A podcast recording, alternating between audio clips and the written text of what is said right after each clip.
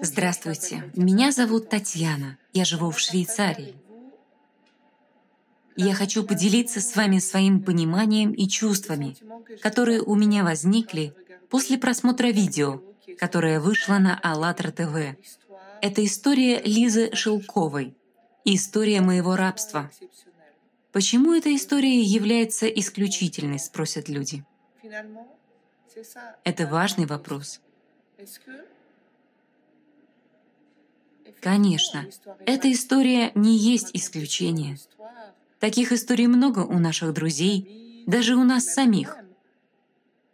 И для меня это понимание стало настолько глубоким, что в конце концов мы привносим в общество недопустимые вещи настолько часто. И мы настолько привыкли ничего не говорить и ничего не видеть, и потом ситуации такого рода становятся приемлемыми. И мы принимаем. Принимаем это у наших соседей, в нашей компании, в нашей семье. И наше общество ничего не говорит. Нормально ли это? Такого рода ситуации — это ненормально.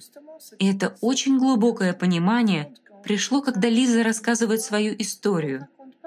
Но она рассказывает это не с позиции жертвы или с позиции обвинений. Она рассказывает эту историю с большой любовью и большой благодарностью. Один на один с самой ситуацией и людьми, которые находятся вокруг нее. И второе понимание пришло, что в конечном итоге эта история исключительна. Почему? Потому что дается решение как нам нужно действовать в подобных ситуациях. То есть ключевое слово — действовать. Не нужно быть безразличными, безразличным по отношению к плохому. Потому что, по сути, как мы можем решить такого рода ситуации по-другому? Ведь подобные ситуации есть везде, постоянно. И мы проходим мимо и говорим, это меня не касается, это не ко мне. Но если мы будем честными сами с собой, сколько раз мы находились в позиции, когда могли действовать?